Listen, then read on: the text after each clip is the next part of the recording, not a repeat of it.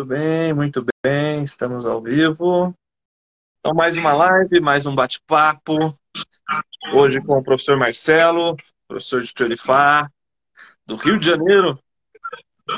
Rio de Janeiro. Isso aí, Érica. Obrigado aí pelo convite né, para a gente tratar esse assunto que você colocou em pauta. Ele é muito importante. É, até mesmo as minhas experiências recentes elas confirmam isso, né? A, a relação direta entre o exercício e a saúde, e especificamente, no meu caso, as artes marciais. Então, eu tenho tanto experiências negativas quanto positivas, muito recentes, né, em relação a esse tema. Isso é muito importante mesmo. Bom, aí vai ser. A gente vai discutindo isso durante a live, trazendo exemplos, que é bom até para para o pessoal entender né, como é que funciona, mas realmente, já conversei com diversos professores aqui nessas lives falando sobre treinamento, sobre Kung Fu e saúde, e uhum. é sempre a mesma coisa, né? É sempre a mesma história, só cada, a cada live a gente confirma o mesmo ponto, que é quanto mais você treina, mais saúde você tem. Mas é lógico que você precisa saber o que você está fazendo, com quem você está treinando. Tem que claro. Tem que estar tudo dentro dos conformes, né? E para começar, como eu sempre começo aqui com o pessoal, vou fazer a mesma coisa aqui com você. Conta um pouquinho da sua história, como que foi quando você começou a treinar, quando você começou a treinar, como que é, um pouquinho da sua história aí para o pessoal conhecer também. Tá. Eu, na verdade, eu comecei a treinar Karatê Shotokan com o sensei uh, Sadamu Ryu, isso eu tinha 8 para 9 anos de idade e comecei no karatê porque o meu irmão era terrível, meu irmão mais novo, é um ano mais novo. Ele era hiperativo, então, é, na época, a psicóloga que tratava o meu irmão, ela falou: olha, coloca no karatê ou no judô. Na época era karatê e judô, né? E acabou que o meu irmão foi fazer karatê, mas como ele perdia muito rápido a motivação, os meus pais me enfiaram na academia também. Então, eu treinei karatê, mas não, eu era criança, né? Como eu falei, tinha 8 para 9 anos. Fui até a faixa laranja e aí meus pais se separaram. Quando meus pais se separaram, eu me mudei para um local que não era nada perto da academia, mas acabei, descobrindo o Kung Fu, porque eu passei em frente a uma academia que era muito conhecida aqui no Rio, que era chamada Faixa Preta. E nessa academia tinha uma pessoa lá embaixo distribuindo o panfleto, e eu peguei aquele panfleto aí, tinha taekwondo. Falei, pô, taekwondo é legal, né? Aquelas fotos dos caras com a perna lá em cima. É aikido. Aí eu falei, caramba, aikido também parece ser legal. Tinha uma foto, o cara assim e o outro piruetando no, no ar. E depois tinha uma foto do mestre Kei, a gente chamava de mestre Kei na época, né? Hoje ele já é falecido, mas as pessoas costumam chamar de mestre Ki. Na época era mestre Kei. E tinha uma foto dele, né, Kung Fu, ele fazendo umas poses de Kung Fu e dando um, um chute, né, uma voadora. E aí estava assim, arte marcial extremamente, é, essencialmente filosófica. Eu tenho aqui, cara, em algum lugar esse negócio. Essencialmente filosófica, que é baseada na força da natureza e dos animais. Eu falei, caramba, porra, filosófico, baseado na força dos, da natureza e dos animais, eu quero esse negócio. E foi aí que eu comecei a treinar Kung Fu. Ó, encontrei aqui, ó, ó ver se dá para, ó. Olha só. Ó, ó, isso aqui é raridade. É, e aí fala aí, né? É muito antigo isso aí, ó. Tinha o taekwondo, tinha esse negócio todo aqui. Enfim, capoeira. E acabou que eu me encantei pelo Kung Fu, comecei praticando Hungar, até o momento que meu professor na época adoeceu. E em razão disso eu comecei a praticar Shaolin do Norte, que era mais perto ainda da minha casa, com o professor, na época era o Jin Li, o professor Luiz Peçanha, era, na época, instrutor lá, ele foi meu instrutor. Luiz Peçanha é muito conhecido aqui no Rio. E depois disso, eu acabei treinando mais um pouquinho de rungar, conheci no meio do caminho de Choreifá através do Marcelo Teixeira, que foi o primeiro professor brasileiro de Choreifá no Brasil, isso na década de 80, por volta de 85, 84, 85, eu conheci o Marcelo, mas naquela época tinha esse negócio de creonte, creonte, creonte, você não podia treinar em outra academia. É, ainda existe essa cultura em algumas escolas, mas aí a gente respeita. Aqui no Rio, isso hoje em dia não, não, não vinga mais. E em qualquer escola de arte marcial, né? Aqui no Rio, houve uma época muito conturbada em que você tinha os, os grupos, né? Sim. Mas hoje em dia isso daí não, não existe mais. Você entra numa academia de jiu-jitsu, é bem recebido, de luta livre, de karatê, de kung fu, enfim. Mas assim foi. E depois voltei a treinar mais um pouquinho de, de kung fu com 19 anos e parei. Só voltei depois que passei no meu concurso em 2001. Aí fui treinar Wing Chun, treinei Wing Chun de 2001 até 2007, muito seriamente. 2007 houve um problema interno, mas eu continuei treinando, mas não tão com tanto foco.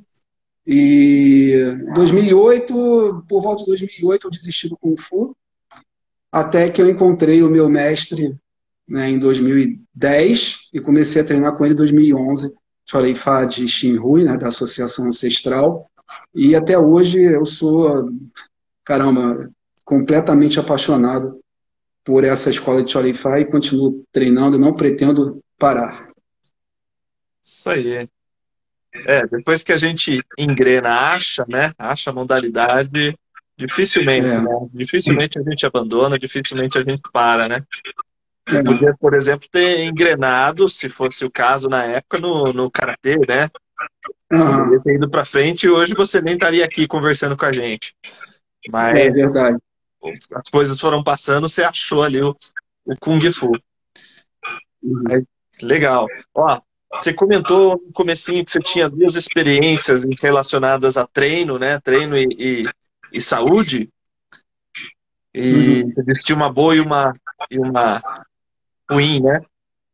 Uhum. Escolhe uma para contar para gente o que, que você. Que que você tá, vamos começar pela boa. vamos começar pela boa, né? A boa é o seguinte: é, desde que começou a pandemia, eu já praticava Cholifá desde 2011. Por volta de 2017, por volta de 2017, meu Sifu começou a me ensinar a parte interna do Cholifá chamada Lohan Tikun. É, Lohan Tikun só, só, só tem na família Shang. É, foi, e, e, obviamente na associa, associação ancestral que preserva o legado da família Shang. Mas é, ele me ensinou muito pouco. Em 2018, eu conheci um mestre de Fa que estava em São Paulo e ele deu um seminário de Lohan Tikun lá na, na, na Sociedade de Tai Chi Chuan, Sociedade Brasileira de Tai Chi Chuan. Então, eu fiz o seminário com ele e acabei estabelecendo uma amizade em razão da, da, da identidade né, dos nossos estilos de Fa. E comecei a treinar Lohan Tikun com ele, 2018, 2019, novamente nos encontramos. Quando veio a pandemia, principalmente é, lá para março, abril de 2020, do ano passado, que a coisa ficou mais é, é, intensa, né, ficou mais complicada, ele começou a, a, a fazer convites para os alunos de Lohan Tikun, de Cholin Fa, que treinavam Lohan Tikun, para ter encontros online, né, para fazer todo mundo a forma que é mais motivador, né, todo mundo fazendo junto, essa coisa toda. E acabou que ele selecionou o meu grupo de, de Choreifá, aqui do, do, do, Rio, e que tem pessoas em Campinas, Rio Grande do Sul, lá no Piauí. Uh, agora também temos Recife, também com, com o Felipe.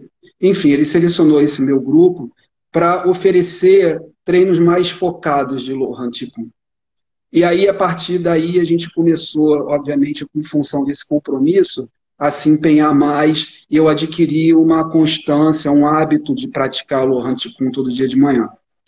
E assim, eu, eu atribuo muito a esse fator a eu ter tido contato direto com uma pessoa que estava infectada com Covid. Contato direto mesmo. O cara veio aqui, Nós treinamos luta juntos, nós passamos um bom tempo, quase quatro, cinco horas. Eu não sabia que ele estava com Covid, ele também não sabia. Mas no, no, final do treino ele começou a se sentir muito mal. Muito mal, muito mal. E falou: Olha, eu vou para o hospital. Chegando no hospital, ele fez o teste: caramba, eu com Covid. E ele avisou né, para todo mundo. E as duas pessoas que estavam praticando o Lohan Ticum, que fui eu e o Antônio, nós tivemos contato com ele e não fomos contaminados. Eu realmente não fui contaminado, eu fiz o teste depois, não é que eu fiquei assintomático. Pode ter sido uma coincidência? Pode ter sido uma coincidência. Mas Sim. justamente nós dois, os dois que estavam que, que, que treinando com constância, que adquiriram o hábito de praticar o Lohan Ticum, nós não, não pegamos. E o interessante é que a gente estava praticando já há alguns meses, todo santo dia, a primeira forma chama Sabalohan, e essa forma Sabalohan, ela, ela, ela cuida mais dessas funções orgânicas mesmo, sabe? Ela não tem tanta aquela preocupação mais metafísica, com, com, com coisas é, menos palpáveis. Ela é, é bem direcionada para a parte orgânica para fortalecer seu sistema imunológico, esse negócio todo. E aparentemente deu certo. Então, essa é uma relação que eu faço direta. Claro que eu não tenho como provar, isso é com base na observação, mas o que tudo indica é que pode sim ter tido uma influência muito positiva né, nessa não contaminação. Sim. É, e assim, né, para o pessoal que não pessoal leigo que não conhece, né, só para dar uma explicada, o, o Qigong, né, um treinamento bem diferente do tradicional Kung Fu, né? Pelo menos estou falando aqui do, do que eu sei, né? Não sei como que é da, da família ancestral. E geralmente é um treino mais voltado para o pessoal mais avançado, né? Um treino que, que visa o fortalecimento interno do corpo, né? Diferente do, dos exercícios em si, do própria, da própria arte marcial ou de qualquer outro tipo de exercício, musculação, futebol, que treina a parte externa, né, os músculos. Então, o Qigong, para quem não sabe, é um treinamento que for, foca aí na sua energia interna, na, na parte interna do, do corpo. Né? Não sei se uhum. Acredito que na família ancestral seja mais ou menos esse esquema, só não sei se é como eu estou acostumado aqui, somente os mais avançados, os bem avançados mesmo, é quase restrito, uh, acabam aprendendo e fazendo esse treinamento. Não, um pouco diferente. Uh, na, na família é, do Cholifá ancestral, logo no início, a gente não faz, por exemplo, a gente não faz aquecimento com flexão, abdominal. Quem quiser vai fazer isso separadamente, mas é, a gente prepara o corpo para o Cholifá, para a aula de Cholifá, com, com o Lohan Ticum. Né? São movimentos, você tem movimentos mais e menos vigorosos dentro do, do né? Então você faz movimentos um pouco mais vigorosos, mas ainda assim com aquela, aquela graça do, do, do, dos movimentos de estilos internos, essa coisa toda, mas você se preocupa bem com as articulações, né, com os tendões, isso é muito importante. Então, desde o início, né, você já é habituado a praticar algo de, de, de Qigong. É claro que as formas elas ficam um pouco mais para frente, mas não para os avançados. Né? As formas já começam no nível intermediário, né? as cinco principais formas de, de, de Qigong. É, e esse treinamento é, interno né, deve ter jogado a, a imunidade de vocês lá para cima, né? E aí, coincidência ou não, o contato direto ali com o Covid é, uhum o Ticum fez uma barreira ali, uma proteção, podemos dizer assim, né?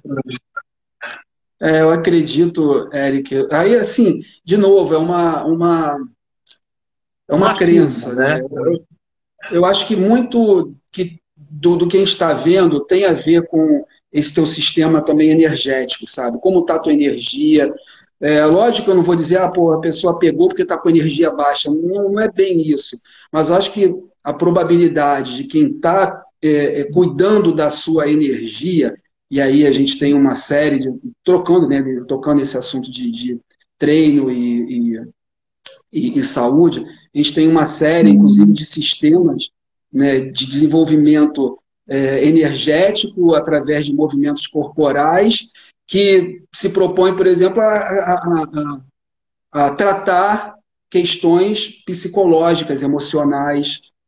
Né? Você tem aí, por exemplo, a, bioenergética, né? e, e, enfim. E, então tem uma conexão e tem uma ciência por detrás disso. Né? E eu acho que quem mantiver a sua energia bem cuidada, bem tratada, tem mais chance de ou se ver né, imune, aí também é questão de sorte, eu acho, mas pelo menos de aguentar mais o tranco, sabe? Sim. Aguentar mais o tranco. Certamente. E, bem, essa foi a história boa, né? Você quer compartilhar a história ruim? Então, a história ruim é o seguinte, eu é vivendo e aprendendo, né? É, o, o, treinamento, a prática de exercício físico, óbvio que tem um impacto muito bom para a saúde, mas a gente tem que saber os limites, né? Nós temos que nos conhecer e temos também que respeitar os nossos limites. Né? Eu estou com 50 anos e muitas vezes eu não, não aceito muito a ideia de que o meu corpo de hoje não é mais o meu corpo de 20 anos. Então, é, eu, durante três, quatro meses, né, eu estava praticando as facas borboleta com facas decorativas extremamente pesadas. Né? Cada par daquele, cerca de um quilo e meio, sendo que esse quilo e meio concentrado na lâmina. O punho muito leve e a lâmina, ou seja, a extremidade que causa o maior impacto articular, né? muito pesado. E eu achei que aquilo estava sendo benéfico para mim, que eu estava fortalecendo minha musculatura. Não, eu consegui adquirir. Comecei a sentir dor e permaneci treinando daquele, daquele mesmo jeito. Olha só. Né? Ou seja, eu não estava aceitando. Aí eu comentei com o, o professor Léo, né, que vem aqui aos domingos para dar aula para gente. Falei com ele, ah, é, Léo, eu estou com uma dor aqui no meu antebraço. Aí ele, aquele chinês moda antiga, né? Ah, você tem medo de dor? Brasileiro, medo de dor? Eu falei, eu não tenho medo de dor nada, rapaz. Então treina que vai melhorar. Treina, melhora. Piorou. Adquiri uma, uma epicondilite medial e lateral. Dos dois lados. Aí agora, fisioterapia, acupuntura, grana, enfim. Então a gente tem que se conhecer, né? É, tem que se conhecer, conhecer seus limites e, acima de tudo, respeitar os limites. Né? Eu percebi que eu estava fazendo coisa errada e continuei fazendo. Né? Maltratando o corpo. A gente não deve maltratar o corpo. Né? Isso é uma, é uma, uma um devaneio, uma, uma burrice, para falar o termo mais exato. Né? É, e muitas vezes a gente nem percebe né, o que é que a gente está fazendo de errado, né? É, não sei se foi totalmente o seu caso, né? Que você já estava sentindo dor, mas não sei se você é, associou isso à, à faca borboleta. Eu é, associei, eu associei, porque ah. o, a pressão no punho, a pressão no punho era enorme. Imagina você com uma lâmina de um quilo e meio, mas você segurando Sim. numa guarda muito leve. Né? Então aquele quilo e meio já, já não é mais quilo e meio, né? E, e, e muito giro de punho, né? Quando Sim. você a faca borboleta para ficar bonita, você tem que girar muito o punho. O seu punho não pode ficar duro. Então, nisso daí, cara, é, é, acabou com, o meu. É, inflamando o meu tendão. E eu tô com aqui medial e lateral. Isso é uma, uma coisa assim que a gente precisa respeitar os limites. É.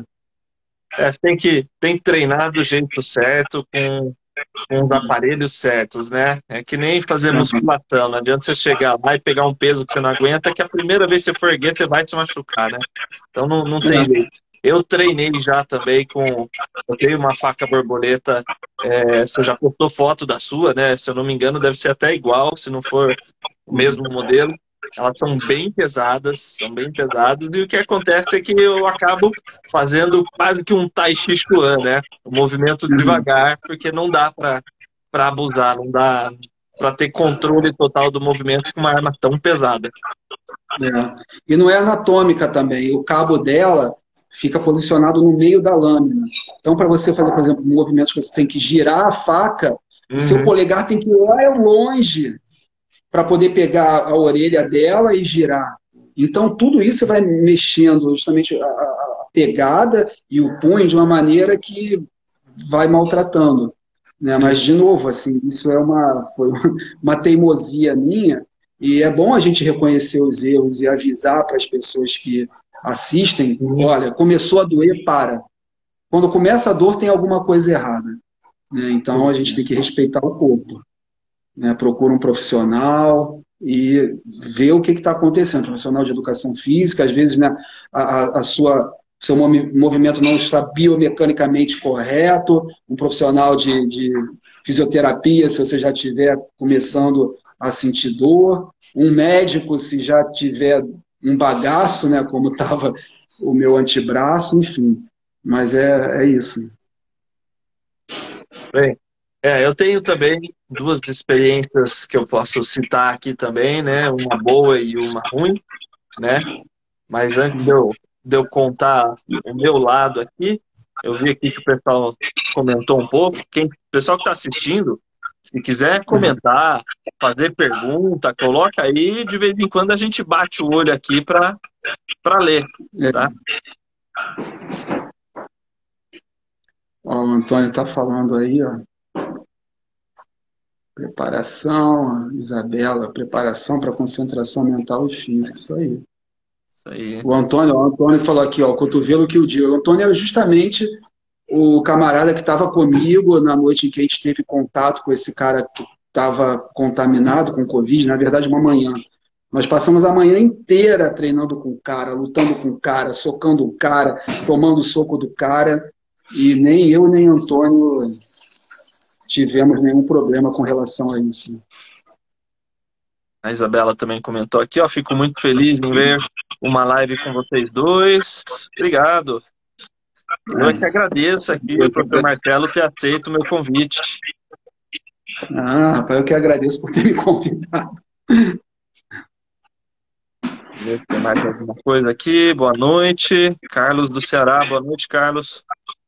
Ah, o Carlos aí, ó. Carlos André. Boa noite, meu amigo. Bem, então, o pessoal que estiver assistindo aí, acompanhando a gente, se tiver pergunta, comentário, coloca aí, daqui a pouco a gente bate o olho aqui e lê. Isso aí. Deixa eu contar as minhas histórias agora. E quem, quem puder também, clicar no aviãozinho aí, compartilhar essa live aí para mais pessoas, por favor, eu agradeço. Isso, muito bom. Tem, tenha mais gente envolvida, né? Porque é, são informações e experiências, né, histórias preciosas. Sim, e muitas, muitas histórias, né? É, é, eu, desde que eu comecei a fazer essas lives com os professores de artes marciais, relacionando, né? Treino com saúde, eu escutei diversas histórias. Teve, teve lives que você assistiu, eu lembro de você assistindo, comentando, participando também. Você deve lembrar aí de lives de pessoas que estavam é, em depressão, com hum. treino saíram da depressão, pessoas que. O professor Lucas Sorin, lá do sul, de Florianópolis, se eu não me engano, não, não tenho certeza agora, não lembro se exatamente a cidade dele, mas que trabalha com projeto social, tirando crianças da rua, uhum, arte marcial. Uhum. São várias histórias. Rapaz novo, né? novo ele, jovem. Sim, Sim, novo, 27 anos, se eu não me engano, ainda. Já fazendo um trabalho fantástico lá no Sul. Então, muitas histórias relacionadas a todo aspecto da saúde, não só física, né? Da parte mental também, como o caso da depressão, né? Então, treinos, atividade física e, no nosso caso, a arte marcial ajuda muito, né? Em todos os sentidos da, da saúde, né? Já contando a minha parte da história aqui, né? Eu, desde sempre, desde criança, eu sempre tive rinite, sinusite, bronquite, todos esses problemas respiratórios eu já, já tive e de acordar de madrugada, assim, eu lembro criança acordar de madrugada com falta de ar e ter que ser levado para o hospital para ficar no balão de oxigênio. E e ali com 9, 10 anos, 9 para 10, né? Foi quando eu entrei no Kung Fu. Né? Não só hum. pela questão da saúde, né? Mas eu também queria fazer uma arte marcial, né? Então já uhum. juntou as duas coisas ali e eu comecei a fazer. Minha mãe já treinava arte marcial, minha mãe já treinava Kung Fu, ela me levou para treinar na escola onde ela fazia. E aí eu comecei a uhum. treinar. E depois disso, foi ali questão de um, dois anos. As minhas crises de asma, rinite, sinusite, praticamente desapareceram, né? Não que eu não tenha mais, eu ainda tenho um pouquinho de rinite, de sinusite, principalmente alérgico, né? Dependendo muito do, do ambiente, muita poeira, sujeira, às vezes ataca um pouquinho, nariz escorre, muda o tempo, o nariz já dá aquela, aquela fraquejada, uhum. começa a escorrer, né? Normal de, de rinite e sinusite, mas é, depois que eu comecei a treinar, foi muito nítido para mim, ainda criança, eu não precisar mais correr para o hospital para o balão de oxigênio. Melhorou muito a minha parte cardiovascular, né? O treino melhorou muito a minha parte respiratória e com isso eu tive um, um ganho muito importante né, na saúde. Uhum. Por outro lado, está contando um lado negativo, né? É, o abuso, né? O abuso do treino já mais recente essa história, em 2016, isso mesmo, 2016. Comecinho do ano, março ali, fevereiro, março, treinando para as competições de sandá, competi muito em sandá. Então, treinando ali para as competições, batendo saco de pancada e comecei a fazer chute no saco de pancada, chute, chute, chute, chutava o saco e ia embora, na volta eu emendava já outro chute, ou seja, eu fui ali de encontro com o saco de pancada várias vezes, até que teve um chute de encontro que o meu quadril fisgou. E aí eu senti o quadril, incomodou tal, mas eu não quis parar, continuei meu treino. Depois, com o decorrer dos dias, o incômodo não era uma dor, mas era um incômodo, sabe? Parece que não tem. Parece que tem alguma coisa fora do lugar, né? Mas como eu estava em preparação para a competição, eu mantive meus treinos, né? Eu não quis desistir. E nem quis procurar um médico, né? Foi outro Outro erro, né? A gente que pratica arte marcial, muitas vezes aconteceu várias vezes isso comigo. Não, não vou procurar o um médico agora, não, porque ele vai me mandar parar. Não, deixa eu terminar isso aqui. Exatamente isso. Ele vai Depois mandar parar como se. Não, é, não, como não, se ele tivesse errado de mandar parar. Caramba, a gente é, sabe que a gente está errado. É, ele, ele vai nos chamar tá a realidade de acontecimento é. Sabe que tá errado, mas não tem jeito, né? Não, não, vou competir. Ele não vai me mandar parar agora, eu quero competir. Não, eu vou trocar de faixa. Não quero parar agora que eu vou trocar de faixa. Então, nessa eu não, também não procurei o médico. Esperei chegar competições, fui, fiz uma competição péssima, já perdi logo na primeira luta, porque o físico não respondia, né? Eu tava manco ali com a perna, já uhum. tinha um pouco antes da competição machucado o cotovelo também.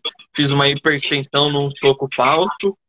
Então, já estava ali lesionado. O rendimento não foi legal.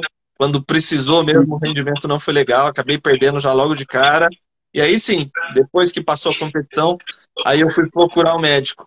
E aí que eu fui diagnosticado com artrose no quadril.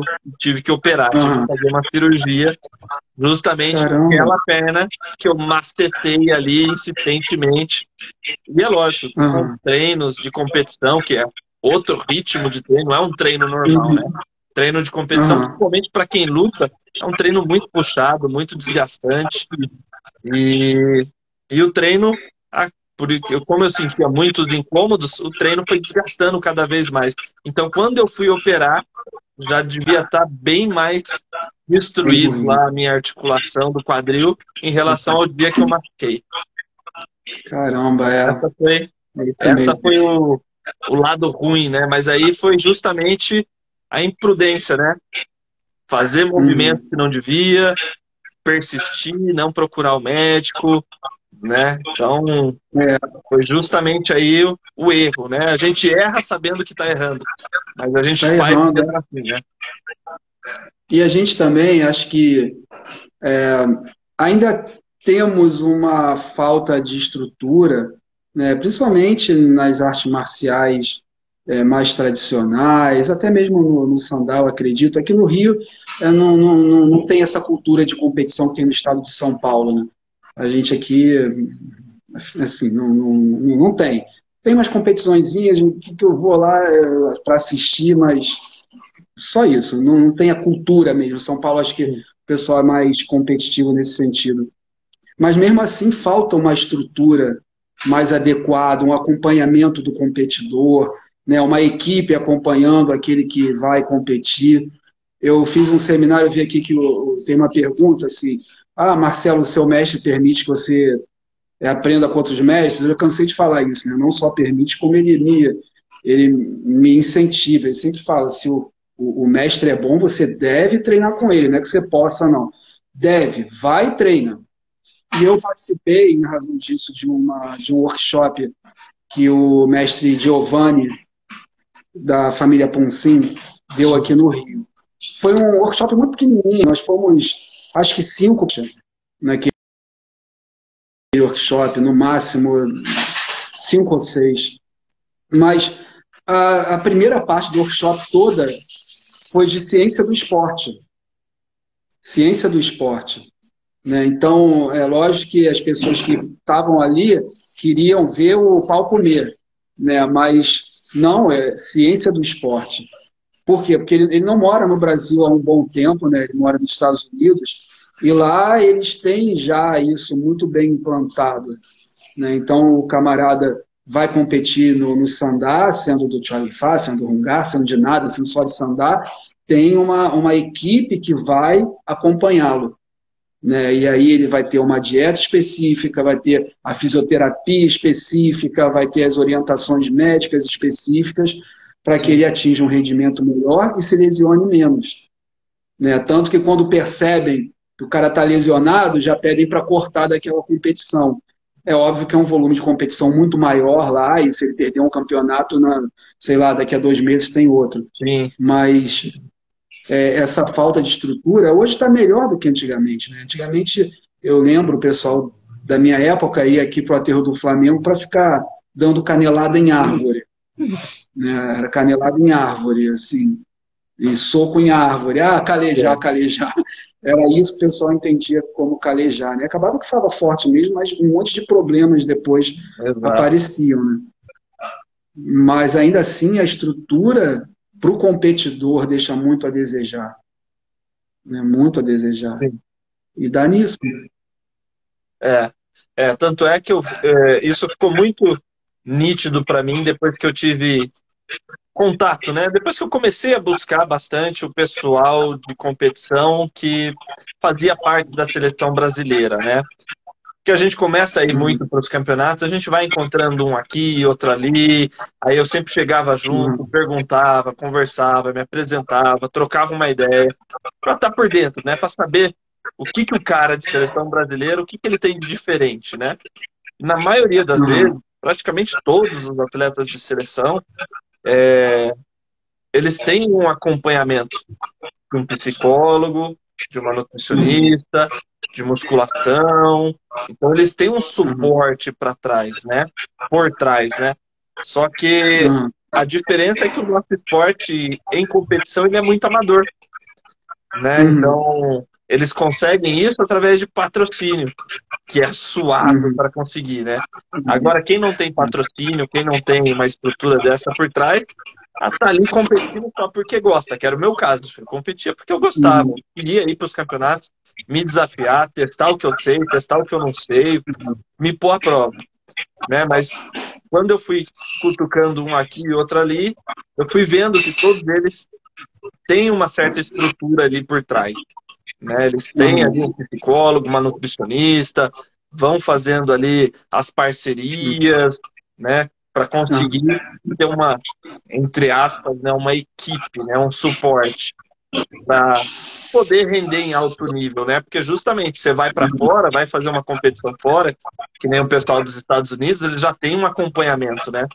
O nível do, do de treino do, do cara acaba rendendo mais. Você vai pegar um cara bem mais preparado no campeonato lá fora. Então... Você pega um russo, um russo, um iraniano do Sandar, Cara, é, é, eu não vou nem falar do chinês. Né? O chinês a gente vê toda hora no, no Instagram, coisa e tal. Mas o russo, o, o, iraniano, caramba, cara, que suporte que os caras têm por detrás. Uhum. É, é, uma, é uma realidade completamente diferente. E muitas vezes eu estava vendo, eles defendem a bandeira da academia deles. Né? Antes de ir para a seleção, é da academia. E grandes organizações no Brasil não dão esse suporte para os competidores, não dão. Não dão. Tem, tem academia que, porra, o cara tem 500 franquias, mas o competidor está lá lutando ó, sozinho, né?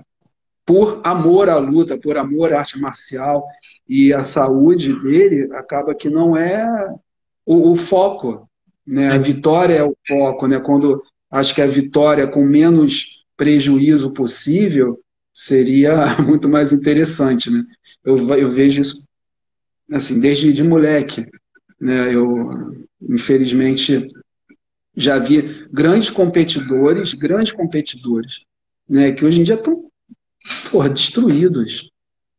Destruídos, e que defenderam bandeiras de academias, sabe, e, e academias grandes, verdadeiramente grandes, né, sem citar nomes assim, mas não tiveram nenhum apoio nesse sentido.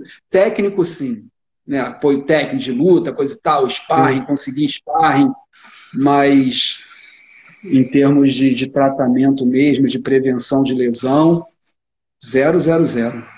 É, exatamente. E, bem, a gente acabou entrando nesse assunto de, de competição, de atleta, né? Mas, resumindo, né? Resumindo, a gente estava citando sobre você contou as suas histórias, uma boa, uma ruim, sobre atividade física e saúde. Eu também contei uma boa e uma ruim. Mas só para o pessoal aí não se assustar, né? É lógico que quem faz uma atividade física, quem faz Kung Fu, quem pratica Kung Fu, não necessariamente precisa competir. Né?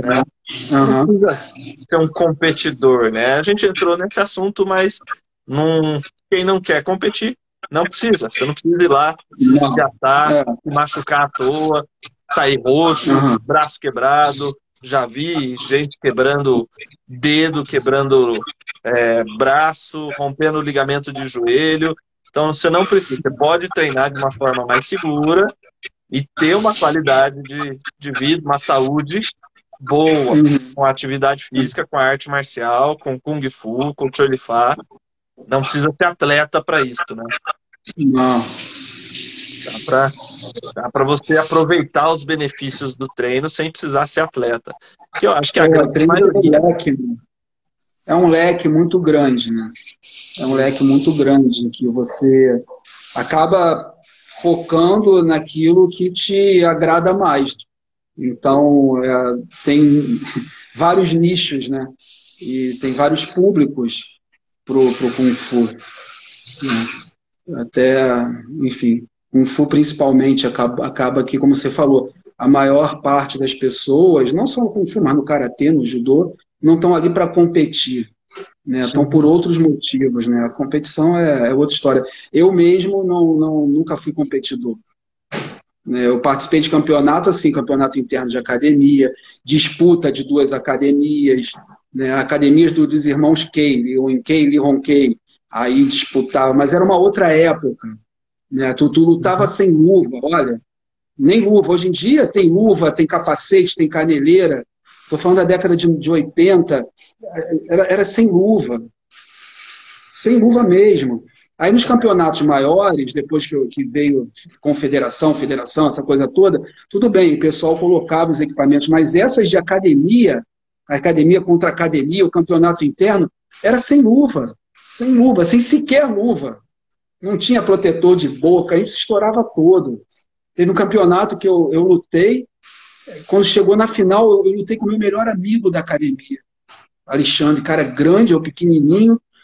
Pô, cara, no primeiro chute que eu dei no cara, o cara já experiente, o que o cara fez? O cara meteu a mão, quebrou o dedo na hora. Sem nada, não tinha nada, era mão livre, solto. Pum, quebrou o dedo do cara. Na mesma hora eu parei, acabou. Para mim, acabou. Né? Para ele acabou, mas para mim acabou também. Sabe? A gente tinha uhum. também isso, não era aquela coisa de continua batendo. bate no dedo que tá quebrado, sabe? Não tinha isso. A gente lutava pela, pela honra de lutar e depois acabou, cumprimentava, todo mundo amigo de novo, mas o cara quebrou o dedo. Saí de lá pro hospital, não tinha uma ambulância, não tinha nada disso. Um paramédico, um médico, um enfermeiro, nada disso. Saí de lá, a gente vamos pro hospital, vamos pro hospital, o dedo do cara ficou pendurado, cara. negócio horrível. Então era uma outra época, né? Sim. E essas coisas que eu, que eu, que eu participei, hoje em dia não participaria mais se eu voltasse atrás. Sabe? Hum. Muito perigoso, muito perigoso. Mas você estava ali para lutar por um outro motivo. Né? Não era pela glória, não, por medalha. Eu nem me lembro, devia ter uma medalhinha ou outra, mas caramba, o pessoal tinha, caramba, ó, aquele ali ó, é, é, é sinistro, aquele ali aluno pô, treina no, no, grupo fechado, era outra história, caramba, outra é. época. É, é outra época. E lutar, fazer luta sem equipamento, realmente devia machucar bastante, né? É, que eu já vi gente colar o diafragma, o cara cair oh, oh, sem conseguir respirar. Eu já vi gente perder dente, eu já vi o cara tomar chute na cara, a mesma hora o hematoma crescer, ficar parecendo um, um, um ET sabe? Caramba, era, era, era outra mentalidade. Claro, ainda bem que a gente evoluiu. Sim. Né? Ainda bem que a gente evoluiu. Até pelo, Mas eu tava falando do nome, né? Do, até pelo nome da modalidade, né? Mostrar que hoje em dia tem mais segurança, né? Para que as pessoas é, uhum. sintam estimuladas a praticar, né? É. É, eu, eu falei isso justamente para mostrar que mesmo dentro do, do leque da, da, da, luta, você tem vários, né, várias subdivisões. Mas Sim. mesmo dentro do que você chama de competição, tem diferentes tipos de competição, diferentes níveis de competição. É bem, é bem, bem diversificado. E eu acho que o grande público realmente não quer saber de competir, né? quer melhorar sua saúde, melhorar sua, sua, sua flexibilidade, aprender a lutar. Acho que arte marcial é arte marcial. Se o cara não quer aprender a lutar, vai fazer dama, balé, vai fazer é, futebol, vôlei, tem tanta coisa legal para fazer, dança, dança sem ser balé, mas uma dança de salão, vai fazer qualquer coisa, mas aprende a lutar, porque isso também é defender a sua saúde, a sua integridade física. Né? Se você soubesse defender, mas saber se defender de verdade. Né? Aí a gente entra já num outro aspecto da, da arte marcial de saúde, sabe? A defesa de, da sua própria pessoa e daqueles que você preza, né? daqueles que você ama, é também uma, uma relação entre arte marcial e saúde, a sua integridade física. E aí é um outro tipo de treinamento que eu acho que nenhuma arte marcial pode abrir mão, mas o Kung Fu abriu. Abriu, infelizmente. O Kung Fu abriu mão disso. Eu estava vendo outro dia ah, uma, uma live lá, tá aí Aí a mulher tem que atacar a garganta do homem. Gente, pelo amor de Deus, numa situação de defesa pessoal, em que a sua integridade física está em jogo, a primeira coisa que você perde são os movimentos finos. Tu perdeu os movimentos. Como é que a mulher. A mulher que nunca ah, acerta um, um, um, punho, não sei o que, de pantera, na garganta, não vai acertar. E se acertar, o cara for forte, não vai nem fazer cócegas. Porque o cara também está adrenado ali. Entende? Então, eu acho que é um outro aspecto da arte marcial que é muito importante não ser preservado, sabe? Mas ser resgatado. A capa capacitar as pessoas a verdadeiramente se defenderem.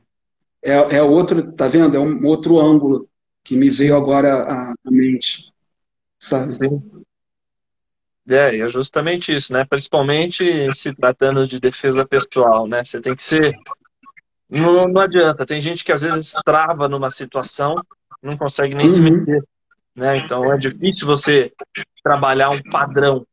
Né? A, gente e a acaba... mente. A mente, em primeiro lugar, a mente. É. Porque se você sabe se defender, você se torna uma pessoa segura. Não precisa brigar com ninguém. Então, não. se o cara te xinga, ah, Eric, seu filho de uma maçã. Tu sabe que tu não nasceu de uma maçã, então pode xingar. Eric, seu ET, tá bom. Marcelo, seu, seu. Tá bom, pode xingar, não tem problema nenhum. Me dá uma cortada no trânsito, tá bom, o cara tá apressado. Sabe, eu não sei o que está acontecendo. Eu já acho logo que ele é agressivo, mas e se ele estiver indo para um hospital para socorrer alguém? Se ele estiver atrasado para o trabalho? Se for o dia do casamento dele e ele está ali querendo chegar na igreja e não consegue, ou no cartório? Entende? Então Sim. a gente, sendo uma pessoa que sabe se defender, aquele homem, aquela mulher, eles vão saber também ter controle sobre si mesmo e aí é o aspecto também da, da, da questão mental, psicológica, emocional de um, de um artista marcial, para não aceitar provocação. E aí é o Kung Fu, é, é o Wushu, é você não precisar lutar, você ganhar a luta sem lutar, porque ganhou a luta porque você vai sair ileso. A outra pessoa também. Entende? Mas o fato de ter te xingado, de ter apontado, de ter olhado para sua mulher, para seu namorado, para não sei quem. Gente, isso não, não vai mudar a sua vida. Então, é também uma, uma maneira né, de você se manter saudável, né, mentalmente saudável, seguro de si. Pronto, acabou. Cada um vai para sua casa, acabou. Ninguém brigou. Olha que maravilha. É melhor das situações, né? Exato, né? Ter essa maturidade, essa autoconfiança, né? Para você saber sair de situações que você nem entrou ainda né? É. Nem participou, é. né? É, eu, às vezes eu já dei curso de defesa pessoal que eu comecei o curso já falando, né? A defesa pessoal começa a partir do momento que você escolhe não passar pela rua escura. Uhum. Né? Porque você não sabe o que você vai encontrar lá dentro, principalmente se você estiver sozinho. Né? Então, uhum. essa maturidade, essa autoconfiança também, como você disse, né? Também contribui para a saúde, você se manter saudável, uhum. você se manter inteiro, né? É ver que o pessoal deu uma comentada aqui. Dá uma lida aí. Muito interessante isso. Atletas levam o nome da academia e nem sempre recebem esse suporte. É, infelizmente isso acontece. Eric, era seu aquele site que disponibilizava dois livros do Lincoln? Sim, era meu sim. Sim, eu peguei uns livros. Opa, acabei digitando aqui sem querer. Mas era meu, tinha o site, eu coloquei lá uns livros encontrados na própria internet. Tá? Disponibilizei ali o, o link para o pessoal, para quem quiser baixar. Não está mais no ar, o site não existe mais. Né? Eu já tive alguns sites aí falando sobre Kung Fu. Já escrevi muito artigo para site, para blog, de outras pessoas também. Então, não tá mais no ar esses livros, mas dá para achar aí. Se colocar aí, se buscar no Google aí, você acha. É... Cadê? Perdi aqui. aqui. Mas, infelizmente, isso evoluiu para uma circunstância em que as pessoas mal se encostam. É difícil evoluir assim também. É, treinar sem contato, principalmente se for situação de luta e defesa pessoal, você não está treinando. Uhum. De fato, bateu adrenalina, Deus, delicadeza. É isso aí. O pessoal trava, não tem jeito. Uhum. A diferença entre o inteligente e o sábio, o inteligente resolve com facilidade os problemas que o sábio sabe evitar. Boa essa, gostei. Tá gostei dessa do Jorge. Olha, sabe que eu, eu comecei a pesquisar um pouco sobre essa questão também, mais ligado ao aspecto da, da saúde psicológica, emocional, depois que eu, eu voltei da minha segunda temporada com meu, com meu mestre, em 2012, porque todo o Kung Fu que eu aprendi antes, era muito baseado na, na força muscular. Como você bom, bate, bate forte, forte, forte, travado, tenso. O meu primeiro, minha primeira experiência com rungar, por exemplo, eu conseguia adquirir uma hernia inguinal. Porque quando você fazia a respiração é, aplicando força isométrica, era tudo travado, travado. Com o tempo, eu descobri, eu conheci um outro mestre de rungar chamado, chamado Ping Kyun, e eu descobri que eu estava fazendo totalmente errado. Como me foi ensinado, estava errado. Toda vez que você faz atenção, logo depois você tem que relaxar e relaxar completamente. Aquilo me deu uma outra perspectiva, mas de tanto forçar, forçar, forçar o ar e o abdômen, eu ganhei uma hernia inguinal. Enfim, mas em 2012 eu estava sentindo muita dificuldade, porque o nosso Charify tem que ser um dos pressupostos para você ter um bom Charify é você saber relaxar. Relaxar, relaxar, tem que ser muito relaxado. E essa não era uma realidade na minha cabeça. Mesmo a minha experiência anterior em outra escola de Charify era mais força muscular. Duro, pum, pum, pum, pum, muito duro, pá, pá, pá, duro. E foi para mim muito difícil. Eu, eu, eu consegui aceitar que o relaxamento era importante para a geração de força do Cholifá. Não para outros estilos, né, mas para o Cholifá é muito importante. E aí eu, eu comprei esse livrinho aqui, ó, Consciência pelo Movimento. Porque eu queria algo que me ajudasse a desenvolver consciência corporal. Mas esse livro daqui, na verdade, ele não trata só de consciência corporal, ele trata de cura pelo movimento, de cura de neuroses, cura de traumas. Olha que interessante. Uma boa dica, né? uma boa sugestão de, de leitura aí. Esse daqui é muito legal, não sei se ainda existe, consciência pelo movimento. Esse aqui também, ó, bioenergética. Também é terapia, também é, também é o aspecto do movimento, né, movimentando, né, o movimento movimentando, mas o movimento fazendo com que a sua, a sua bioenergia circule de maneira que vai destravando determinados é, aspectos né, é, da, da sua psique, e isso te leva a uma cura para determinadas situações que você já tenha é, que tenham te causado algum tipo de problema né, nesse campo psicológico, emocional. Então, olha como é que a arte marcial, o movimento, a, a, atividade física, ela vai além de nos proporcionar a saúde orgânica. Olha que interessante. Exatamente. E acredito. Né, a gente tem toda essa questão né, de, de hormônios que são é, é, liberados com atividade física, essa coisa toda, mas vai além, né? Sim. Não só a questão hormonal, vai além, é questão emocional mesmo, né? bloqueios, neuroses, caramba, é, é, é muito interessante isso. Sim, é muito mais complexo do que a gente imagina, né? E bem legal uhum. aí essa, essa, essa sugestão de leitura. Eu não conhecia esse livro aí, é, esse primeiro que você mostrou, né? Mas bem interessante, sim. Vou ver se eu dou uma buscada aqui para ver se eu acho ele por aqui também, para dar uma olhada, né? Bem, bem legal. Fica aí a sugestão de leitura para o pessoal. E, e, meio que seguindo esse, esse raciocínio também, é, eu estou sempre participando aí, quase 90% das vezes das suas lives, né? Escutando, aprendendo e conhecendo um pouquinho mais. Mas é, já vi várias lives você falando de vários mestres que você conhece, vários mestres que você já treinou, né? E uhum. você teve contato com, com diversos mestres, não só de Choirifá, mas de estilos variados. E, e você percebe esse conhecimento, né? Que é um certo conhecimento que vem com, com a maturidade, né? Principalmente essa uhum. filosofia do movimento e tudo, que o Kung Fu tem muita filosofia envolvida, né? Você percebe uhum. esse, esse conhecimento, essa, essa filosofia toda vindo de outros mestres, principalmente tem mestres de outros países que você conhece também. Não só Olha, eu vou... você vê isso também fora, dentro da arte marcial, mas fora do Brasil? É assim, o, o meu mestre mesmo, ele não mora no Brasil, né?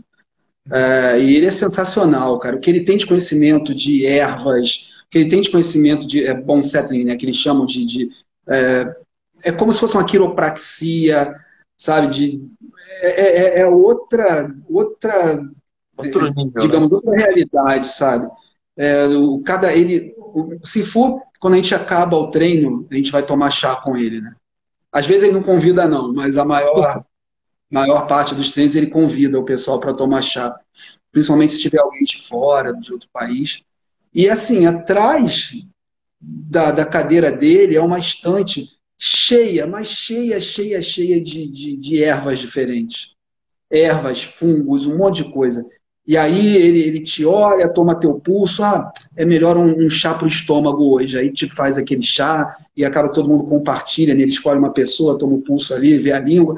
Ah, vamos hoje tomar um chá para sei lá o quê. É muito interessante isso.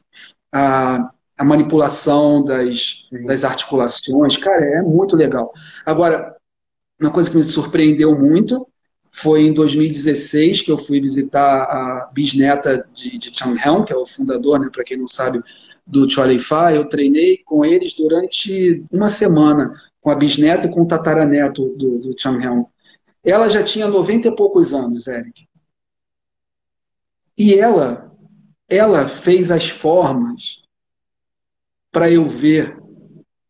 As formas que ela pediu para eu fazer, ela fez do jeito dela. Cara, sensacional. Ela já tinha 90 e poucos anos. Hoje ela está com 100 anos, continua viva, feliz e vai fazer 101 agora. Daqui a pouco vai aparecer, vai pipocar na internet uh, alguma coisa ela com bolo. No ano passado teve lá o bolo dela de 100 anos.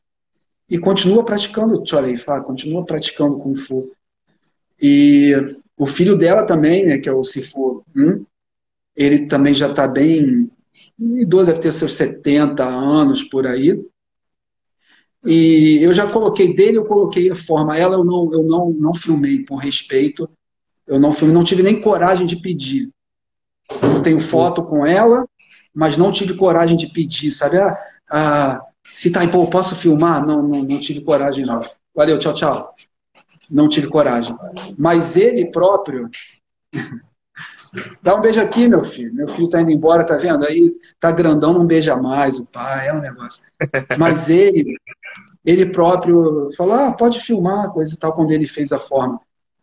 Tem lá minha, na minha conta né, do Instagram, ele fazendo a forma um lam choi. Ele faz do jeito dele, mais devagar. Mas, caramba, cara, que equilíbrio. Que equilíbrio, sabe? Que, que a energia, não força muscular, mas a energia que ele consegue gerar, é, é outra história. Então, tem essa cultura o próprio, o próprio é, Davi Leão, que, que nos dá esses treinos de domingo aqui, o cara tem um conhecimento também de, de, de, medicina chinesa, e ele é mais jovem, ele deve ter seus 30 e poucos, da 30 e muito, porque chinês você não consegue saber quando ele, antes de 40 anos, você tem 30, você tem 20, você tem 10, né? enfim. Eu acho que ele fez 34 agora.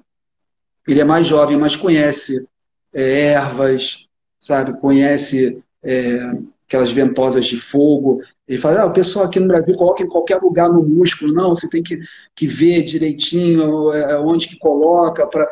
É, é outra coisa.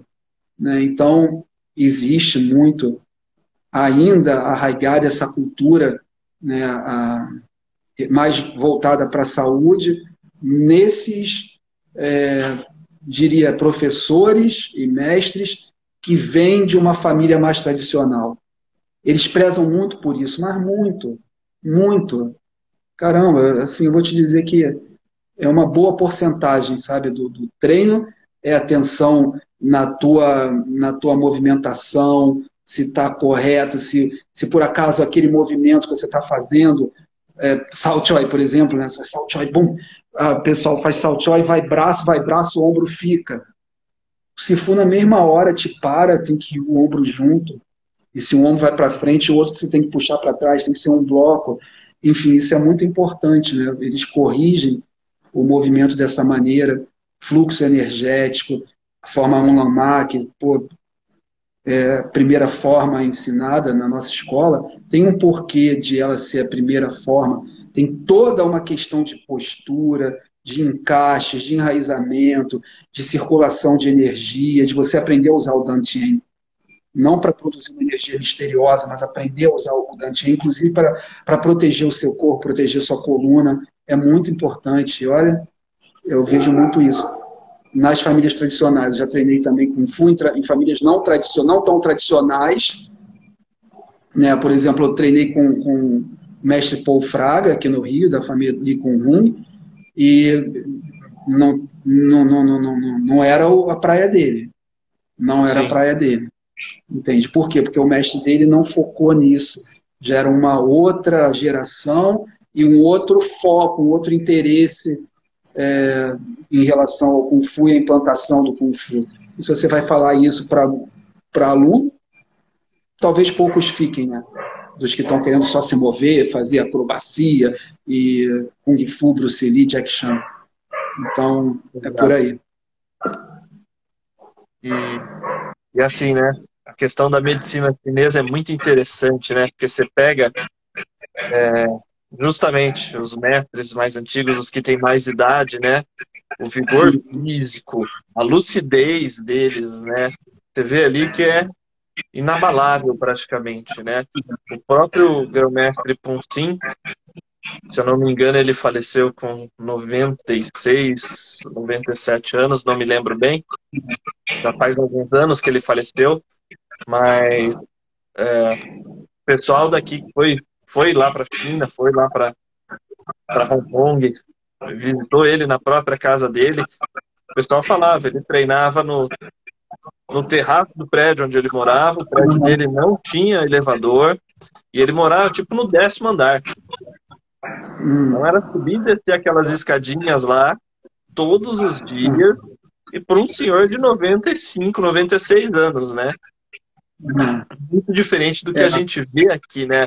Essa qualidade de vida que eles têm em relação à saúde, com, justamente com a medicina chinesa, é muito legal, muito interessante.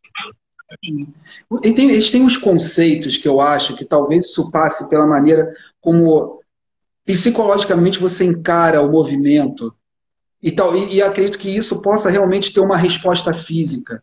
Uhum. Eles falam, por exemplo, que é, se você se move corretamente, você está lubrificando as suas articulações. Eles falam em criar espaços entre a articulação para que o líquido sinovial possa passar com mais facilidade. Então, tem, tem métodos de treinamento mais tradicionais, aos quais nós não, não costumamos ter acesso, que você para para olhar Tu fala, caramba, cara, é por isso que o, o Kung Fu de determinadas pessoas impressiona tanto, mas você não consegue identificar o porquê. Você vê que o cara é muito bom, mas, mas o, o, que tem ali de diferente? Sabe? A maneira como eles, como eles interpretam, por exemplo, o, o, o professor Leão estava é, mostrando o bastão aqui na semana passada, e estava falando a relação que existe, que existe entre a manipulação do bastão e a produção de energia a partir do Dantian. E aí falar é uma coisa, mas quando ele mostra, e aí ele mostra o porquê daquele treinamento que ele teve para que ele conseguisse, por exemplo, dar um soco melhor. Porque o bastão transformou o soco dele em algo mais é, é, contundente. Entende? Mas a gente normalmente não tem acesso a isso. É um tipo de treinamento muito, muito, muito, muito tradicional e que não costuma ser é, aberto, não costuma ser entregue indiscriminadamente, sabe? É muita confiança que a gente tem que, que, a gente tem que inspirar nessas pessoas para que elas comecem a mostrar isso. Porque Sim. quando ele fala, eu imagino. Mas quando ele mostra, e caramba, faz sentido. Sabe, a maneira como segura, como, como move o, o baixo abdômen, faz com que a ponta do, do, do, bastão vibre de uma maneira que é diferente daquela vibração que faz quando a gente usa, mesmo que use o cavalo, que use o corpo de uma maneira especificamente voltada para fazer o bastão vibrar, é diferente. Então a gente entende que esse treino é um treino muito, muito, muito, muito é, é, maçante. E por isso não cabe em academias atualmente. Você vê quanta gente, quantas pessoas tem aqui treinando. É. Nosso Chalify é, é maçante. É maçante, faz forma. A nossa Mlanmar, caramba, é, é, destrói, mas não é que destrói a perna, a gente não usa Mlanmar para fortalecer a perna. Aí é outra história, não, não vou entrar nisso agora, mas por que tem pouca gente? Porque é difícil. É muito difícil, é, é frustrante, é, é chato. E é isso que faz o Kung Fu diferente. Né? Não é igual uma aula de Muay Thai, de academia, da moda, que o pessoal vai lá, fica, Ei, um, dois, três, agora todo mundo Exato. junto. Não. Entende? Mas é, é isso. É. tem todo esse, esse mistério por trás, né? Que uhum. não são todos que têm esse conhecimento, né? Uhum. Infelizmente, não são todos que têm esse conhecimento, assim como você mesmo citou o Paul Fraga, que também não tinha aí o conhecimento da, do lado medicinal, né? Então, é. hoje em dia está muito, muito usando o exemplo do Muay Thai, né? Muito repetição. Uhum. Só repetição. Repetição, uhum. repetição, repetição, e nem sempre quem está treinando sabe o que está fazendo, e muitas vezes quem está ensinando não sabe o que está fazendo. É, verdade. Verdade. Então, é muito repetição. Mas, uhum. de uma forma ou de outra, para quem está ali buscando só saúde, qualidade de vida, acaba praticando uma atividade física. Não é de todo mal olhando pelo lado da saúde, né?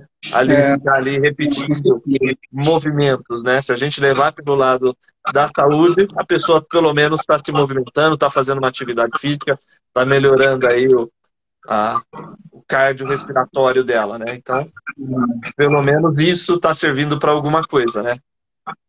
É, né? muitas questões né, de motricidade, lateralidade, você vê que às vezes a pessoa entra não consegue diferenciar a esquerda de direita, né? Sim. Com o tempo vai, vai aperfeiçoando isso tudo, é, é muito bom. Eu, arte marcial é, é um exercício também, né, um exercício muito completo, né, porque você move todo o seu corpo, né, todo o seu corpo, você tem uma, uma globalidade né, muito interessante, é muito bom, muito bom. Exato, é, um, é uma. Eu já falei isso algumas vezes para alguns alunos meus, né? É uma atividade que, que é completa, né? Que você trabalha o corpo, você trabalha a uhum. mente, né? Você trabalha o corpo e você trabalha a mente. Para quem está buscando saúde, para quem está buscando qualidade de vida, é extraordinário os ganhos que você tem, né? Que nem você disse, a coordenação, né? agilidade. É, eu já tive aluno que não sabia literalmente o que era direita e o que era esquerda. Já tive aluno que não sabia fazer polichinelo. Então, isso a, a pessoa vai melhorando, vai evoluindo e vai ganhando tudo isso, essa autoconfiança de, do aprendizado, porque quer queira, quer não, mesmo não pre, pre, sabendo ali aplicar os fundamentos corretamente ou não sabendo literalmente o que está fazendo, né? A pessoa está trabalhando ali é, a memória dela de uma certa forma, porque ela precisa decorar os movimentos, né? Então ela está trabalhando também um lado do cérebro, não só o, o corpo, né? Então, para uhum. nesse sentido, tá é, pelo menos a atividade física, como atividade física, o Kung Fu cumpre bem esse papel de ser bem completo, né? E é lógico, para quem quer evoluir mais, para quem quer buscar uma performance ainda maior no quesito saúde, aí você precisa saber com quem que você está treinando, que aí a gente entra nessa questão que nem todo mundo sabe o que está ensinando e nem todo mundo tem acesso a, a essas informações mais restritas como Qigong, como medicina chinesa, né? Como... É, agora uma coisa que você falou é importante. A, a pessoa tem que saber mesmo com quem ela está treinando. Hoje em dia a informação ela circula de uma maneira muito ampla.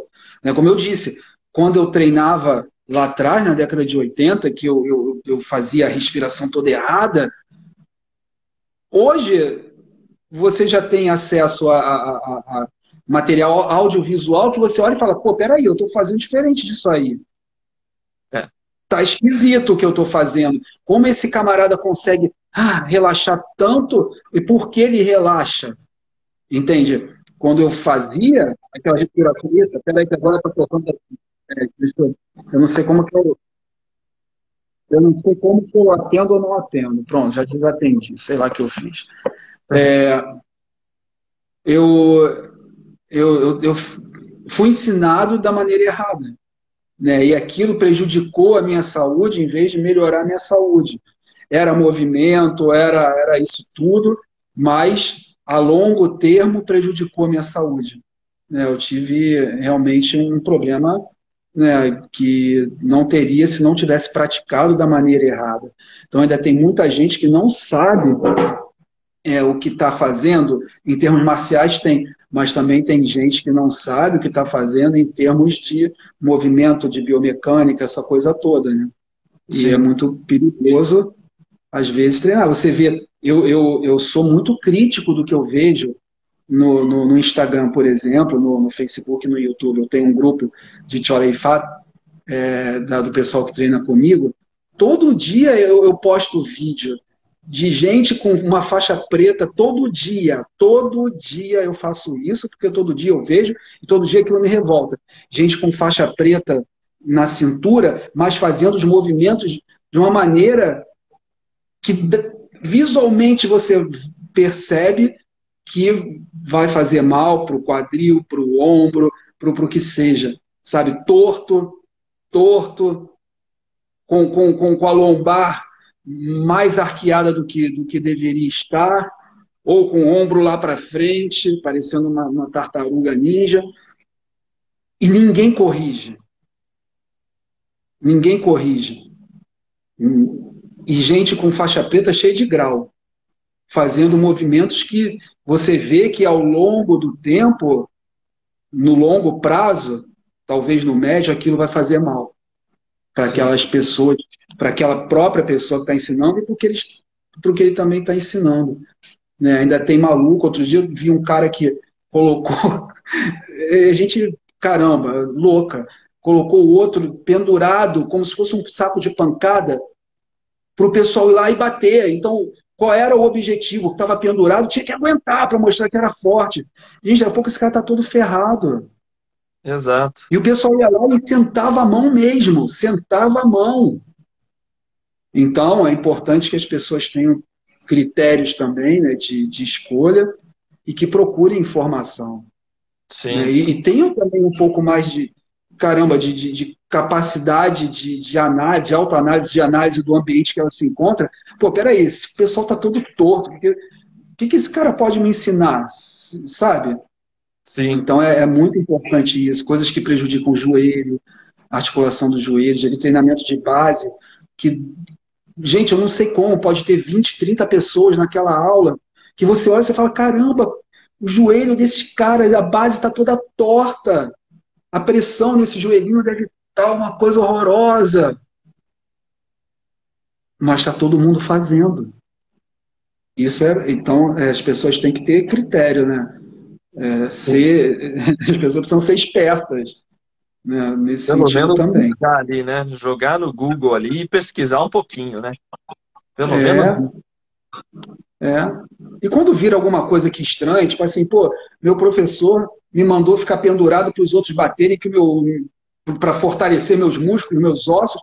Não, gente, é, é aí é, é a, raz, a razão tem que falar mais alto, né? Muita Sim. gente se deixa manipular porque é o professor, porque é o mestre, é isso, aquilo, outro. Outro dia tinha um cara que fez um, uma fila, todo mundo tinha que um dar, dar soco na, na, na, na, aqui na mandíbula do outro. Não, não, não, não. Nem lutador de MMA treina 100% sem capacete. Pois é, não faz sentido, não faz sentido. Né? Então as pessoas têm que usar a razoabilidade também, né? para que não caiam nessas armadilhas. Exato. Então, é, é, resumindo, né? Não sei nem que horas são.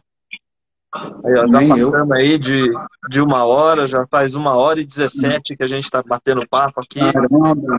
Mas, é, resumindo aí, né?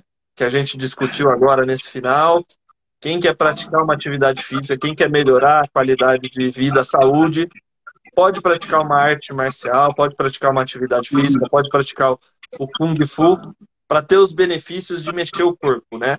Mas se você quer evoluir e aprender realmente a cuidar da sua saúde, você tem que saber com quem você está treinando. Você tem que procurar o lugar certo e a pessoa certa para você realmente aprender e que nem a gente falou ali é, um tempo, há uns minutos atrás sobre defesa pessoal, né? Justamente o fato da pessoa saber com quem ela está treinando e aonde ela está treinando já é uma uhum. autodefesa, né? Você já está cuidando da é. sua saúde ali. Você já está cuidando é, da sua integridade física, né? Sim. Você já está escapando ali de, de alguns problemas no futuro. Então, para treinar, para ganhar saúde, para ter saúde, você tem que saber o que, que você está fazendo, você tem que saber com quem você está treinando e aonde você está treinando. É verdade, é isso mesmo. Certíssimo. Bem, Marcelo, não quero mais te, te prender por muito tempo, te atrapalhar aí. Então vamos ver se o pessoal tem mais algum comentário, alguma pergunta. Senão a gente fica aqui os dois conversando até sei lá que hora. Verdade. Só a Isabela falou aqui que precisa se atualizar com, com, com o Davi, né, que é o Davi Leão. A Isabela já veio, ela é de Campinas, né, ela já veio aqui algumas vezes. Já participou desses treinos de domingo com, com o Davi Leão. E daqui a pouco ela está aqui de volta. Só não sei se eu vou estar em Campinas antes, né? Ou se ela vem. Mas, o Eric, quando eu for agora, no dia, eu vou dia 18, é assim, vai ser aniversário da minha mulher. Então ela cismou de comemorar o aniversário em Campinas, porque a gente fez um monte de amigos em Campinas e ela é muito agitada, sabe? Sim. E aí já mandou um monte de, de, de WhatsApp para tanta gente e está movimentando. Então, olha, já estão marcando no sábado, meio-dia. E aí o pessoal que está vacinado, ela está vacinada, eu não estou. Ela é profissional de saúde, está vacinada. O pessoal que está vacinado começa a ficar muito oriçado, né? E aí a gente está falando de saúde, eu já falei que eu vou, eu vou participar do, do treino lá na, na Xingu, né, do, do Fábio. E queria muito assim que a gente conseguisse se encontrar dessa vez, né? Da outra foi super corrido.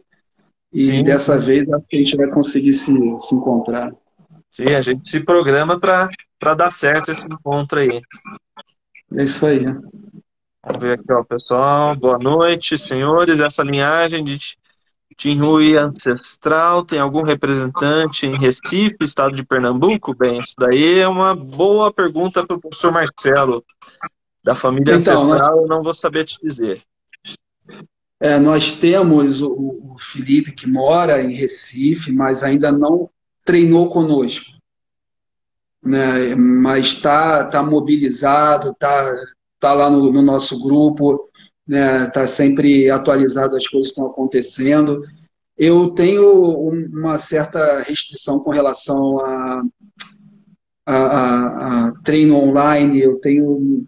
Porque eu já fiz isso, eu já, já abri uma, uma turminha online, mas quando o pessoal chega no Rio, ou quando eu vou até eles, é, é, muita coisa errada, é muito detalhe. E aí a gente volta nesse problema né, da saúde. Tem, tem coisas que você não, se você não fizer da maneira correta, vai prejudicar uma articulação, sabe? Vai, vai te trazer um problema muscular. E por mais que você coloque até mesmo duas câmeras, três, complica sabe? Kung Fu, principalmente. Kung Fu é, é, é, muito detalhe. Kung Fu é detalhe, detalhe, detalhe, detalhe.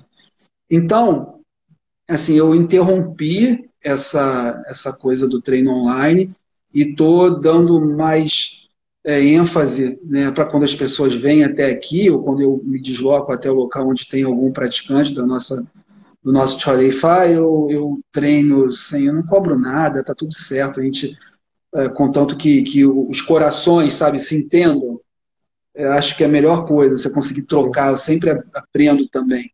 Né? Muitas dessas pessoas já têm experiência em, em, luta, em Kung Fu, em outras artes marciais, e é muito bom. Ontem veio um camarada aqui, boxer e wrestler. Olha que maravilha. O que melhor para testar o seu Cholifá do, do que um boxer e um wrestler? Tudo aquilo de queda que a gente faz, disso, daquilo, outro, num wrestler vai funcionar? O cara que faz wrestling, faz luta olímpica, vai funcionar? Vamos ver. Né? A mão, a coisa de. Caramba, nosso alifado da, da ancestral tem influência muito grande do boxe. Né? Chan Helm teve contato com o boxe, em vez de se afastar, ele, ele trouxe para dentro. Então, será que eu, eu consigo me comunicar, por assim dizer? Minhas mãos se comunicam bem com as de um boxer? Né? Então, isso é, é, muito importante. Então, vindo, olha só, eu, eu, eu não estou dando nada de graça, eu também estou aprendendo. Né? A Isabela mesmo. A Isabela é terrível. A Isabela, já lutou, coisa e tal, ela tem um negócio de consciência, tem uma facilidade de, de, segurar a mão, mesmo que você soque rápido, ela consegue segurar a tua mão e, e contra-atacar. Caramba, eu nunca tinha visto isso, ninguém com essa facilidade que ela tem. Então, eu estou aprendendo também com ela. Ela me acertou algumas vezes. Aí eu tenho que mostrar para ela, né, Isabela, quem manda. Mas é, é a gente está sempre aprendendo. Então, assim, respondendo objetivamente, nós temos uma pessoa em Recife que está interessado, que está se ambientando no nosso grupo, mas representantes, não. Ainda não. Se quiser procurar o Felipe, procura o Felipe Nascimento, eu acho que o Felipe Nascimento está lá no. Foi ele que comentou Instagram. aqui, né? Ó, em breve. Ó. Aí, ó. Então, em breve, ó, tá aí o Felipe, ó. Já procura ele, quem sabe mais uma pessoa. É sempre bom ter dois, ter três, ter quatro. Né? Chorifá de Xinhui é muito toque, é muito contato. Tem que ter uma outra pessoa para avaliar se a sua estrutura tá boa. Tem, tem que ter. Então é isso, objetivamente ainda não, mas o Felipe está vindo aí. A Isabela está tá rindo porque ela me deu uns catiripapos, mas tomou mais. E aqui, ó, e vai, e vai arrumar um horário para um treininho? A Isabela perguntou, acho que foi uma pergunta. O que foi que ela perguntou? Se vai rolar. Se vai. Isso, vamos. Um horário para um dia treininho. 19, dia 19, eu estou pensando dia 19, pelo menos entre 9 e meio-dia. Da outra vez foi menos, a gente ficou entre 9 e 11. Eu tive que sair correndo, meu filho veio de Santos para me ver né? Foi, né? Campinas é, para me ver, coisa e tal. Então eu tive que sair correndo. Dessa vez, acho que pelo menos de nove a meio-dia eu consigo me organizar para a gente fazer um treino legal. E como o Fábio já disse, né, que, que gosta de você, que vocês se dão bem, Eric, se você puder passar lá, vai ser um prazerzão mesmo te conhecer. Sim, lógico, vou me programar para isso, para gente, a gente dar certo aí esse encontro. Isso, 19 de junho. 19 de junho. Isso. aí. Pessoal, tem mais alguma pergunta aí? Manda aí. Aproveita que a gente está respondendo aqui. Porque senão eu vou liberar o professor Marcelo aqui, porque senão vou, ele vai ficar preso aqui com a gente até, até o Instagram derrubar a live. É, já, já derruba, né? Já passou de uma hora. Bem, passou bem de uma hora. Mas é isso aí. Bem, essa live aqui vai ficar salva e eu vou disponibilizar uma versão dela também em podcast, tá? Então, ó, chique. Então, não sei se o, se o professor Marcelo estava sabendo dessa. Eu tinha, eu, tinha lido que você lá no... Eu sempre disponibilizo uma versão das lives em podcast também. Então, quem uhum. quiser seguir lá, vai lá no, no Spotify, você me acha lá.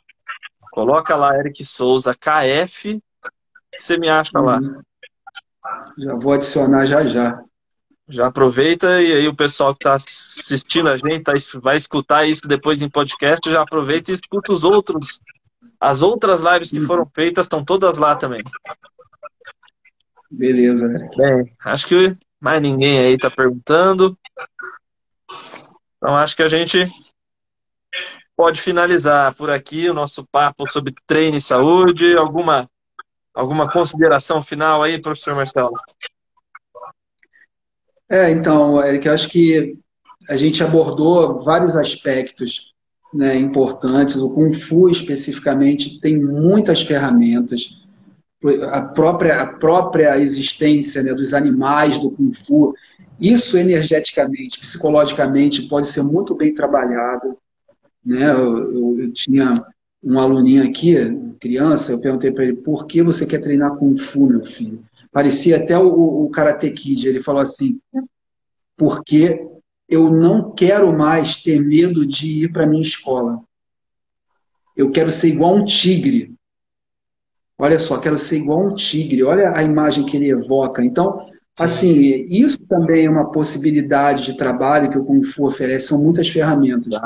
Né? E, e acho que, de novo, se a pessoa é bem orientada e se ela também encara as coisas com critério, racionalidade, eu dei um exemplo que eu não fui racional, eu estava lesionado, insisti, né? Você deu o mesmo exemplo. Sim. Então a gente tem que ser racional também, né? Não só emocional, a gente tem que ser racional também.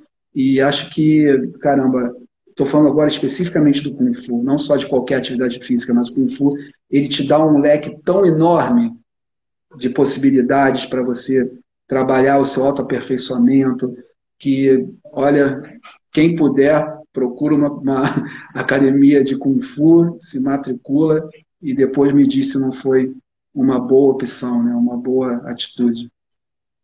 Certamente, certamente vai ser uma, uma boa escolha, não só pela atividade física, mas pelo, pelo trabalho mental também, né? Pelo trabalho mental. E como uhum. a gente disse na live, antes de entrar, antes de se matricular, vai lá, pesquisa e saiba com quem você está treinando e aonde você está treinando. Aí sim, aí sim você vai aproveitar o máximo possível da arte marcial do Kung Fu. Isso mesmo. Então, senhor Marcelo, Fechou. muito obrigado. Muito obrigado por ter aceitado o meu convite. Muito obrigado aí por ter me aturado aí por uma hora e meia. Já vamos bater aqui 10 da noite. Não, eu que agradeço pelo convite, também agradeço o pessoal que teve aí até agora com a gente, né? Olha, obrigado a todos pessoal, pela atenção. Pessoal aguentou firme, o pessoal aguentou firme. Valeu, galera que assistiu, muito obrigado, boa noite a todos. Não esqueça, uh, entra lá no Spotify, vocês vão me encontrar lá, vão encontrar a versão desse, dessa live aqui lá também daqui a alguns dias, tá? Não vai sair agora, não. Deve, devo colocar lá no final de semana, talvez segunda-feira já esteja no ar lá no Spotify. E aproveita também para escutar as lives anteriores dos outros professores que passaram aqui também. Senhor Marcelo, mais uma vez, obrigado. Uma honra. Boa noite. E dia 19, dia 19 a gente vai dar certo, sim. Vai dar. A gente Isso, se 19 de junho, lá na Xingó. Aninha tá falando saudades, mestre. Ai, mestrinho. Ela, essa daí vai se ver comigo em Campinas, que me chamou de mestrinho, eu não gosto desse gostinho. Boa noite. A gente se vê. Valeu, galera. Valeu, pessoal. Boa noite a todos. Até mais. Tchau, tchau.